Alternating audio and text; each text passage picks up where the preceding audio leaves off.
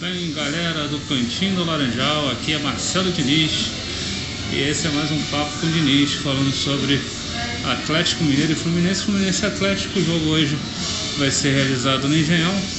Não repare, eu estou gravando no local público, é, eu estou em trânsito, né? E vamos falar mais sobre esse jogo de hoje, que vai ser bem complicado, né? Desculpa, eu tenho que estar de máscara porque o local fechado. E hoje o Fluminense tem um jogo complicado mais uma vez. O jogo vai ser completamente diferente do que foi no, no jogo passado. Né?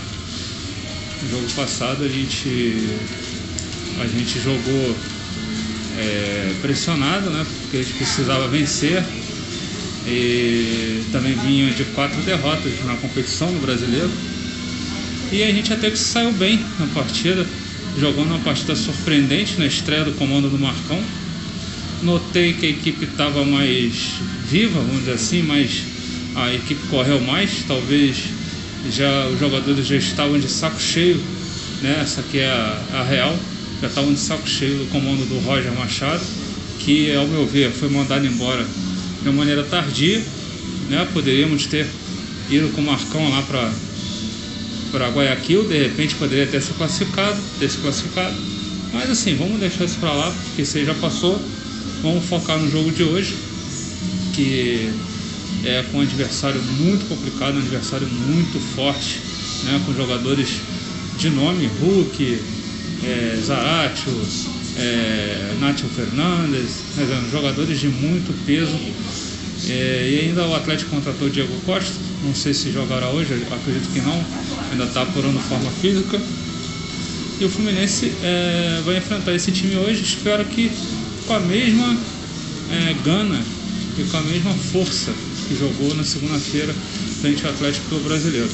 Se jogar metade da vontade que jogou segunda, jogar da mesma forma, vamos dizer metade não, jogar da mesma forma que jogou segunda e prestando mais atenção na parte defensiva, a gente pode até sair com um bom resultado hoje e sonhar com a classificação na, no dia 15, né, o jogo de volta lá no Mineirão. O Fluminense precisa vencer, se, se tiver outro resultado vai ter que buscar o resultado lá no Mineirão contra uma equipe muito qualificada e vai ficar meio complicado.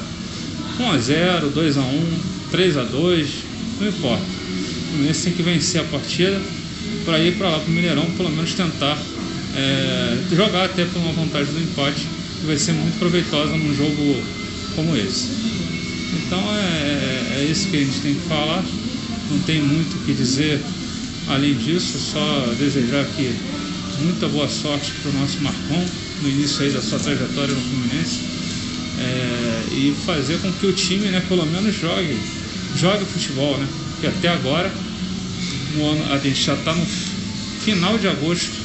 O Fluminense só fez duas boas partidas, uma contra o River, três boas partidas, vamos dizer assim, com o River, com o time com Covid, e depois um jogo com o Bragantino pela própria Copa do Brasil, e na segunda-feira foi contra o, o, contra o Atlético Mineiro, fez uma boa partida também. Esperamos mais uma boa partida hoje, frente à equipe do Atlético Mineiro. Continue acompanhando aí a a nossa, nossa página do Cantinho. Lembrando que a gente também tem agora um canal no YouTube, o canal do Panorama também tá, tá bombando aí as transmissões. As transmissões agora vão ser a partir do canal do YouTube, no o YouTube do Panorama e o YouTube do Cantinho Laranjal, tá?